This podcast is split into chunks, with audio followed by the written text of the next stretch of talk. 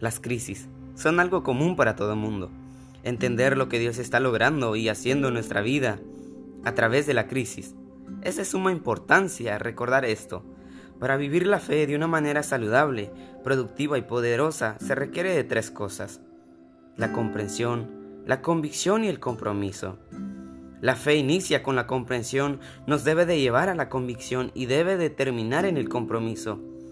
El problema de hoy en día es que hay mucha gente comprometida, sin convicción, o con poca comprensión, y así no hay convicción. Seamos sinceros, una relación sin compromiso, convicción o comprensión jamás dará frutos o será de fuente de bendiciones. Entonces, ¿cómo es que Dios utiliza la crisis para bendecir nuestras vidas?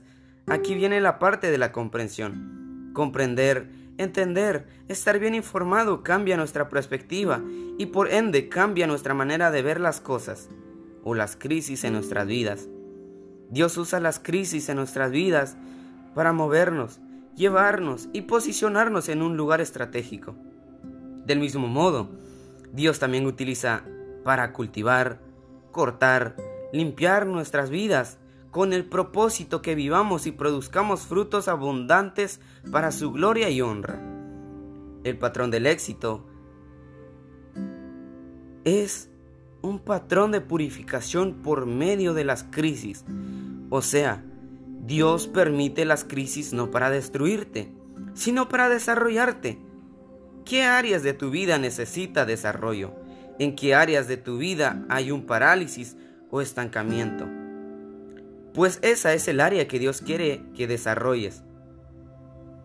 Para que tu vida brille con potencial y majestad, la palabra de Dios en el Evangelio, según San Juan capítulo 15, nos dice que Dios es el dueño del jardín y que Él lo cultiva, corta y limpia. Esos son los pasos que Dios utiliza para llevarnos a donde no podemos llegar con nuestras fuerzas o estrategias. No te dejes engañar por las crisis. La falta de comprensión nos lleva a tomar decisiones impulsivas, incorrectas y hasta achacar a Dios un despropósito. No cometas el error que tantos cometen en tiempos de crisis. Mejor utiliza este tiempo para revisar tu vida, conexiones, decisiones y relaciones. No se cae una sola hoja de un árbol sin el permiso de Dios. Te aseguro que tú vales más que las hojas de un árbol.